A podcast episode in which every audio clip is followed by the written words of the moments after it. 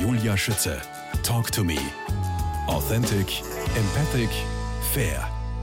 In dem Augenblick, in dem man sich endgültig einer Aufgabe verschreibt, bewegt sich die Vorsehung auch. Alle möglichen Dinge, die sonst nie geschehen wären, geschehen, um einem zu helfen. Zitiert die Autorin von Beherzt, wie die Sehnsucht die Angst überwindet. Und damit herzlich willkommen, Prosit 2022, Anna Maurer, Psychotherapeutin und Lektorin der Sigmund Freud Privatuniversität Wien. Ja, ich freue mich, dass Sie mich eingeladen haben und ich begrüße Sie auch recht herzlich. Liebe Frau Maurer, Angst kann uns ganz schön lähmen, Chancen blockieren. Wovor hatten Sie denn in Ihrem Leben die größte Angst? Die größte Angst irgendwie war, es alleine nicht zu schaffen. Oder das Leben einfach. Wie, wie kann ich ein gutes Leben führen? Wie mhm. kann ich das umsetzen im Leben, was ich mir vorstelle von meinem Leben oder was ich gerne umsetzen möchte. Beherzt, wie die Sehnsucht die Angst überwindet, heißt Ihr aktuelles Buch. Tatsächlich eine Autobiografie. Sie haben lediglich die Namen geändert. Was war der Auslöser für diesen Roman nach zwei Sachbüchern? Ja, also ich habe nicht nur lediglich die Namen geändert, sondern ich wollte es gerne als Roman schreiben, damit auch meine Fantasie ein bisschen Platz hat. es ist im Grunde genommen, ist es schon mein Leben. Aber ich wollte auch diese Möglichkeit haben, noch äh, etwas für mich dazu zu machen. Aus welchem Grund der Dialog zwischen Ihnen und Ihrer Schwester Christine Weisbart alias Rosi Berger und Sie heißen in dem Buch Clara Berger? Ja, weil ich es einfach interessant finde, dass wir also die gleiche Kindheit hatten, und wir viele Situationen in unserer Kindheit völlig anders interpretiert haben, obwohl wir nur eineinhalb Jahre auseinander sind. Also wir haben jetzt ungefähr das gleiche Umfeld gehabt. Ja? Eltern waren jetzt ungefähr gleich, auch bei uns noch, im Gegensatz zu den jüngeren Geschwistern. Man muss jetzt sagen, Sie haben insgesamt fünf Schwestern und einen Bruder. Ja, und, und, und sie war jetzt die, die am nächsten zu mir war und hat so viele Sachen für sich anders überlegt, als ich sie mir überlegt habe. Und sie haben eine andere Prägung in ihrem Leben, als es in meinem Leben hatte. Mhm. In dem Augenblick, in dem man sich endgültig einer Aufgabe verschreibt, bewegt sich die Vorsehung auch. Anna Maurer, aus welchem Grund denken Sie, dass es eine Vorsehung, eine höhere Macht überhaupt gibt, die unser Leben bestimmt? Ich würde nicht sagen, die unser Leben bestimmt, sondern die unser Leben mitbestimmen kann, wenn wir es zulassen. Und diese Idee ist mir schon gekommen als Kind. Ich komme ja aus einer Bauernfamilie, so wie Sie gerade erzählt haben, sieben Kinder, ein Kind nach dem anderen. Ich bin die Älteste, der Jüngste ist nur um sieben Jahre jünger als ich. Und irgendwann, wie ich so 13 oder 14 war, und meine Eltern haben mich halt, wie es damals so üblich war, in die Hauptschule geschickt, ist mir plötzlich ge bewusst geworden, dass das nicht mein Leben sein soll. Ich will unbedingt eine Schule mit Matura machen. Ich habe gekämpft, ich habe geweint, ich habe versucht, meinen Vater umzustimmen. Es ist mir nicht gelungen. Und dann war zwei Tage vor Schulanfang, spielt mein Vater zufällig bei einem Begräbnis, wo mein Klassenvorstand dort war.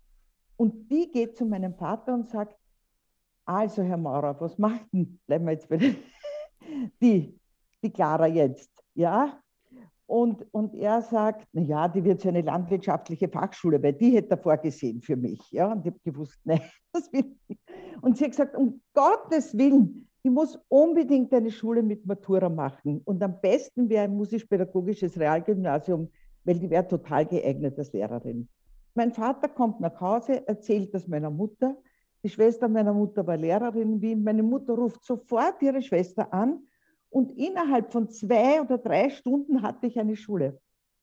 Und da habe ich, also da ist in mir die Idee entstanden, ich habe vielleicht Ideen, ich habe Vorstellungen, aber wenn es quasi das Schicksal oder die Vorsehung das nicht bejaht, dann passiert das nicht. Und dann passieren Zufälle oder manchmal denke ich mir, das Leben verändert sich durch Zufälle, durch Fügungen. Wie zum Beispiel dieser, dieser Zufall mit der, mit der Anna Klaus. Genau. Die plötzlich erkrankt. Die, meinen Sie die jetzt? Ja. Äh, die plötzlich erkrankt, wie ich ganz jung als Lehrerin dort war, an der, an der Sonderschule. Die ist mit 50 an Nierenkrebs erkrankt und sagt, die einzige, die sie sich als ihre Nachfolgerin vorstellen kann, bin ich. Und ich war 25 Jahre alt. Und ich muss sagen, davor hätte ich mir nie vorstellen können, dass der Beruf für mich einmal so eine Wichtigkeit hat. Plötzlich immer, immer gewünscht, Kinder heiraten, Kinder bekommen. Das war ein ganz tiefer Wunsch in mir schon seit ich 17 bin. Ja? Und ich habe gewusst, das will ich verwirklichen. Und dann haben wir schon gedacht, also Beruf, ich werde halt dann eine Lehrerin sein. Und durch diesen Zufall bin ich plötzlich Direktorin gewesen mit 25 Jahren. Das ist ja unglaublich. Und plötzlich entdeckt, wie, wie viel Freude mir ein Beruf macht. Das habe ich vorher gar nicht in dieser Intensität gespürt. Waren ja. Sie zu der Zeit schon verheiratet? Ich war verheiratet, deswegen bin ich ja auch in den Ort gezogen, wo mein Mann gelebt hat. Mannersdorf vom Leitergebirge. Ja. Aus welchem Grund haben Sie da tatsächlich schon geheiratet gehabt? Aus welchem Grund haben Sie überhaupt geheiratet? Naja, es gab jetzt mehrere äh, Sachen in meinem Leben. Erstens einmal war es so eine Vorstellung, dass ich unbedingt eine Familie haben wollte. Mhm. Zweitens lebte ich in einer Zeit, das kann man sich heute gar nicht mehr vorstellen, wenn man da nicht mindestens bis Mitte 20 einen Mann gefunden hat, dann war man quasi schon auf der Liste, der das nicht mehr gelingt im Leben. Ja? Oder am Dorf war das wahrscheinlich noch, noch stärker. Und das andere war, dass mein Bruder also diese Mädchen, diese vielen Mädchen, hat es ja nur gegeben, weil meine Eltern unbedingt einen Sohn haben wollten, der die Landwirtschaft weiterführt. Und äh, kurz vor meiner Matura ist mein Bruder gestorben. Ach. Und unsere Eltern waren, das war so eine tiefe Erschütterung für unsere Eltern, dass sie für uns, für unseren Schmerz, für unsere Ängste, ja, und ich habe damals wirklich auch so Lebensängste entwickelt, weil ich plötzlich gemerkt habe, das Schicksal kann zuschlagen und, und es völlig unerwartet. Ja? Er hatte ein Aneurysma im Gehirn und ist, es ist ganz schnell gegangen, dass er verstorben ist, weil das Äderchen im Hirn, Gehirn geplatzt ist. Und da war plötzlich, also das war sicher eine große Lebensangst von mir äh, vor dem Schicksal, dass das Schicksal mhm. zuschlagen kann. Und da war es so, dass ich mir wirklich gewünscht habe, einen verlässlichen Partner, ja, der, der auch für mich da ist, der meine Ängste versteht, der mich begleitet, ja. Und das hat sicher mitgewirkt auch, mhm. dass, ich, dass ich so eine Sehnsucht hatte nach einer Beziehung, nach einer fixen Beziehung. Und relativ jung dann geheiratet habe. Auf Seite 78 in Ihrem Buch Beherzt schreiben Sie, in meiner Ehe fühlte ich mich von meiner Lebendigkeit, meiner Lebenslust abgeschnitten und in meiner Entwicklung blockiert. Da haben wir wieder diese Blockade. Frage Nummer eins. Ja. Wovor hatten Sie die meiste Angst, die Sie blockiert hat? Naja, es war so, dass ich in dieser Zeit ein sehr angepasstes Leben geführt mhm. habe. Also ich habe in dem Haus meiner Schwiegereltern gelebt, mein Schwiegervater war Arzt, ja, also es war so eine gutbürgerliche Familie und ich wollte alles richtig machen und alles gut machen und in der Schule alles richtig, alles gut machen, ja, und habe zu dieser Zeit geglaubt, man hat, ich habe das Leben im Griff, wenn ich mich quasi selbst optimiere, ja, und, und wenn ich den Ansprüchen entspreche, die man halt so hat an mich, ja. Mhm. Und dann plötzlich habe ich gemerkt, dass mich das eigentlich macht.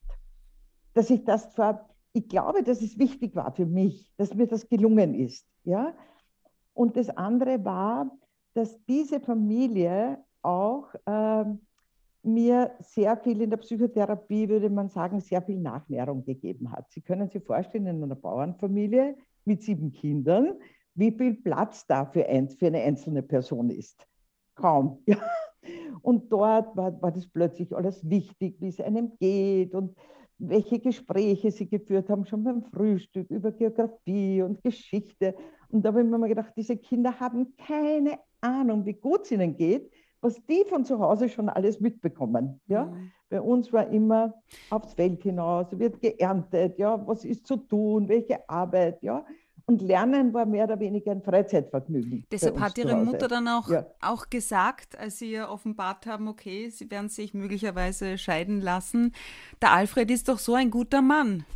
Ja, und das war er auch. Mhm. Ja, für mir war das Leben zu konservativ. Ich habe plötzlich gemerkt, es gibt noch an, ganz andere Seiten, ungelebte Seiten in mir. Okay, ja. und damit kommen wir zu Frage Nummer zwei. Stichwort, wie die Sehnsucht die Angst überwindet. Die Sehnsucht nach Lebendigkeit und Lebenslust. Wer oder was gab Ihnen dann den entscheidenden, ich weiß nicht, Schubs, dass Sie sich doch getrennt haben vom Alfred? Ja, dann hat es ja wieder mehrere Zufälle gegeben. Ja, dann war das, das eine, dass mein Inspektor, ein, äh, damals gab es gerade diese Beratungslehrerausbildung, das ist ganz neu irgendwie in die Schule gekommen und der hatte sich für so ein Seminar angemeldet und konnte dann nicht fahren und hat gesagt, ob ich nicht fahren will. Und dann habe ich dieses Seminar gemacht und dann haben sie gesagt, das nächste sollte man ein Selbsterfahrungsseminar machen. Dann war plötzlich ja, ja. ich mir gedacht, wie soll ich zu einem Selbsterfahrungsseminar kommen? Wie gesagt, das ist alles 40 Jahre her, das muss man sich vorstellen. War eine vollkommen andere Zeit. Und dann gab es plötzlich in dieser Lehrerfortbildung, die ich immer gemacht habe in der ersten Ferienwoche, ein Selbsterfahrungsseminar, das zwei Gestalttherapeuten geleitet haben. Und da war es so, dass ich äh, plötzlich diese Lebendigkeit in mir gespürt habe, dass ich offen über alles reden konnte und plötzlich habe ich gemerkt und mich in Rollen hineinversetzen konnte. Und plötzlich habe ich gemerkt, da gibt es noch ganz was anderes in mir. Das war die eine Seite. Ja. Und die andere Seite war, dass ich mich auf ein sexuelles Abenteuer eingelassen habe. Frau und Maurer. gemerkt habe, dass eben, das eröffnet mir noch vollkommen andere Möglichkeiten. Ja. Und all das zusammen und dann ist natürlich, ist es wahnsinnig schwierig, diese Entscheidung mit zwei kleinen Kindern zu treffen. Eben, ich ja. wollte gerade sagen, also Sie Kinder, waren da schon Mutter zweier so Kinder. schwer und das war so lange, lange gehemmt, diesen Schritt zu wagen. Dann haben wir gedacht, was will ich meinen Kindern mitgeben? Mhm. Und da war der Satz in mir, Kinder, man kann auch ehrlich durchs Leben gehen, es kostet nur mehr Mut ich habe dann eigentlich ein bisschen ein verlogenes Leben geführt, weil ich habe mein Leben abgespalten, ja, weil zu Hause habe ich die Familie gehabt und es hat mir auch sehr viel Sicherheit gegeben in meinem Leben, ja. Und dann habe ich begonnen, ein viel freieres Leben oder meinen Interessen zu folgen. Und ich habe irgendwie gemerkt, die Schere geht immer weiter auseinander und ich kann dort nicht bleiben, wenn, ich, wenn das andere immer stärker wird. Deswegen auch die Sehnsucht. Die Sehnsucht war dann einfach stärker als die Angst, das war ja mit Angst verbunden, äh, meine ganze existenzielle Sicherheit. Eben, weil Sie, Sie, Sie wollten nach Beruf, Wien und genau, genau Wien und Wien, Psychotherapie Wien, studieren. Genau. Und Psychotherapie. Einfach studieren. drauf los. Genau. genau. Anna Maurer, was sagen, denn, was sagen denn Ihre Kinder heute rückblickend zu dieser Entscheidung, Lebensentscheidung? Das ist wirklich interessant, dass meine Kinder das verstehen. Mhm. Ja? Obwohl ich mir immer gedacht habe, von meinen Kindern werden später mal schwere Vorwürfe kommen. Oder wenn ihre Kinder in diesem Alter sind, wo ich damals gegangen bin, haben wir immer gedacht, spätestens dann wird kommen, Mama, wie konntest du das machen? Mama, wenn jetzt. Und das ist komischerweise von meinen Kindern nicht gekommen. Ich glaube, weil ich immer sehr ehrlich auch mit meinen Kindern über mein Leben gesprochen habe. Ihre Schwester, die Christine Weißbart alias Rosi Berger, schreibt auf Seite 94, sogar in der Erziehung deiner Kinder hast du dich verändert. Inwiefern? Ja. durch, die, durch die Gestaltausbildung bin ich, also plötzlich, die Gestaltausbildung ist ähm, quasi so in den 70er Jahren entstanden. Wird ja heute noch so ein bisschen belächelt, sagt, das ist die, die Hippie-Therapie. Ja, okay. obwohl inzwischen ist es dermaßen ähm, theoretisch gut begründet. Man kann es jetzt mit der Gestalttherapie von damals gar nicht vergleichen. Aber es war so, dass quasi die Freiheit des Menschen, ja, dass man sich entwickelt, dass man freier lebt, dass man sich weniger um diese Normen kümmert. Ja? Und das hat sich genau mit dem getroffen, was mich beschäftigt hat.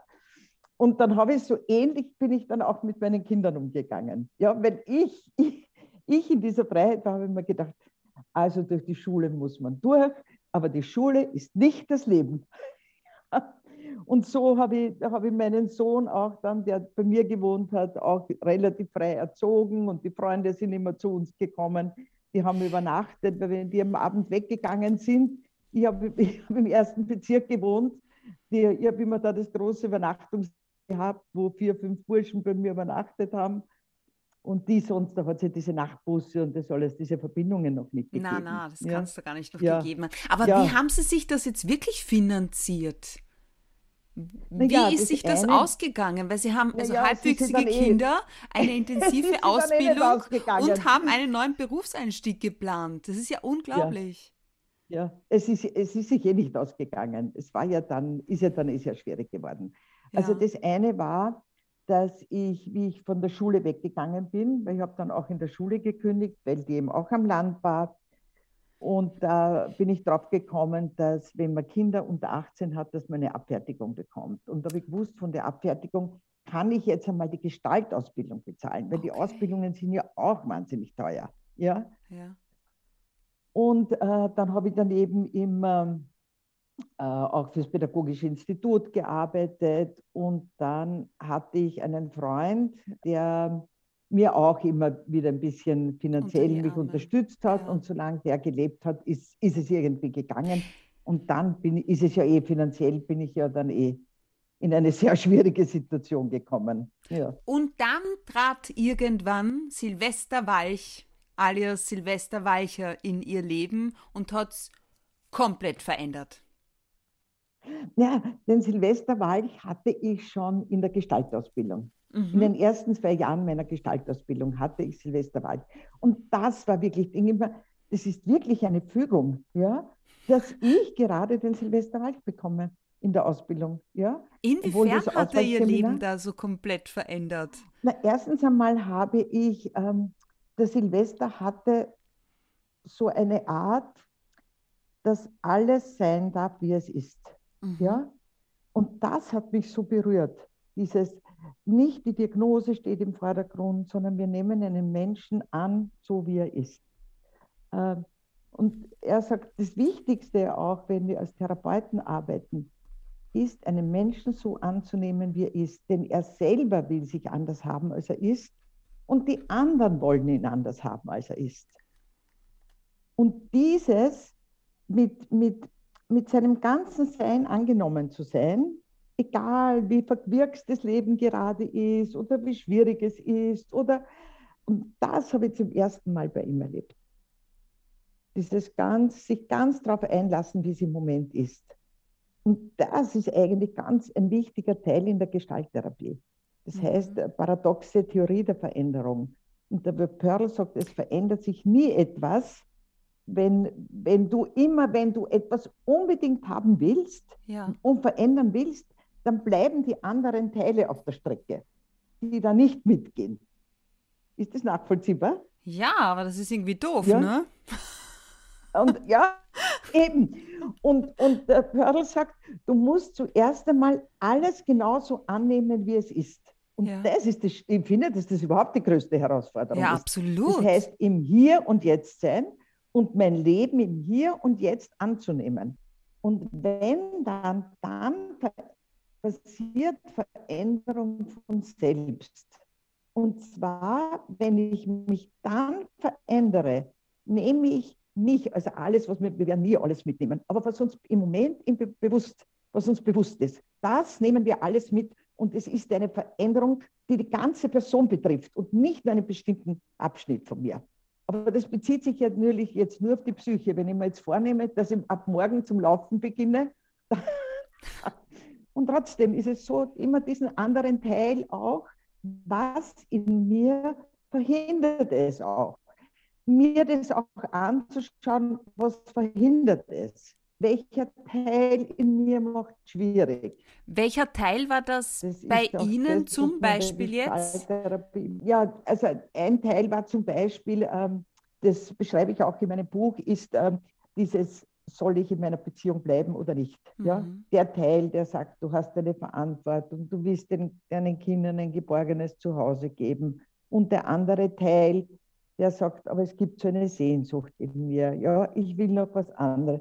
Und man lässt dann immer beide Teile zu Wort kommen. Ja? Und sagt, was sagt der Teil, was sagt der andere Teil. Und dann merkt man, dass es nur geht, wenn man den anderen Teil mitnimmt den kann man nicht zurücklassen. Der holt einem immer wieder ein. Ja, aber wie haben Sie den Teil mitgenommen, der gesagt hat, ich will den, das Beste der, für meine Kinder und. Ja, ja. Und dann ähm, hat dieser Teil gesagt, aber dass du alles mit Konsequenz gemacht hast. Und du wirst mich auch auf deinem Weg jetzt brauchen. Auch wenn du einen neuen Weg gehst, wirst du meine Konsequenz brauchen. Wirst du das brauchen, dass du, auch wenn es schwierig wird, dran bleibst an den Dingen. Ja? Und zwischen dem Alten und dem Neuen entsteht dann wieder etwas Neues. Wenn ich dem anderen zuhöre, diesem anderen Teil, dann weiß ich auch, was von diesem Teil brauche ich und was von diesem Teil nehme ich auch mit. Mhm. Und da war das eben, was ich vorhin gesagt habe, dieses, was will ich eigentlich meinen Kindern mitgeben? Mut zum eigenen Leben zu haben. Das ist schön. Weil Sie sagen, Mut, Ihre Eltern hat schon noch immer wieder interessiert oder Sie waren auch immer wieder interessiert daran, was Sie, Zitat, nun schon wieder für eine Ausbildung machen würden. Ähm, haben Sie das holotrope Atmen beispielsweise auch mit Ihrem Vater ausprobiert? War das das, wo er dann von einem Reh erzählt hat? Na, na, das war noch in der Gestaltausbildung. Das, da haben wir ja nicht fertig gesprochen. Dann habe ich den Silvester Walch in den ja. ersten zwei Jahren meiner Gestaltung und dann habe ich gewusst, der ist so ein wichtiger Lehrer für mich. Mit dem, bei dem möchte ich unbedingt was weitermachen. Ja? Und dann hat er angeboten, diese Fortbildung für Psychotherapeuten, die Weiterbildung für Psychotherapeuten im holotropen Atmen und in der Trans. Und da habe ich mich einfach angemeldet, aber ich habe keine Ahnung gehabt, was, was das ist, was, was mich ist so erwartet. Das? Was ist holotropes Atmen?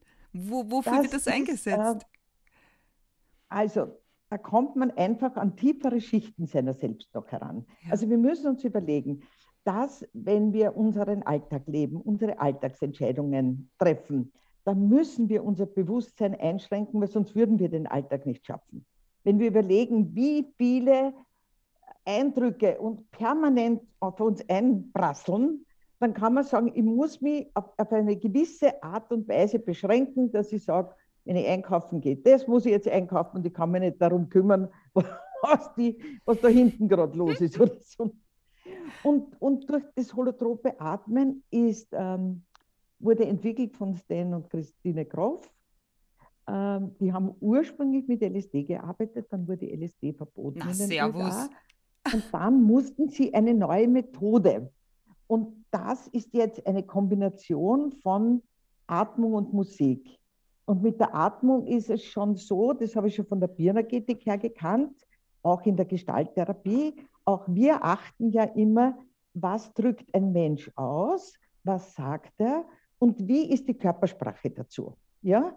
Wenn ich so anschaue, wie ist die Atmung? Immer, Sie brauchen sich nur überlegen, wenn ich ein Gefühl unterdrücken will, zum Beispiel, Sie sind jetzt irgendwo und äh, und plötzlich taucht ein Thema auf, wo Sie denken, das drückt mir jetzt die Tränen hoch, dass ich sie kaum zurückhalten kann.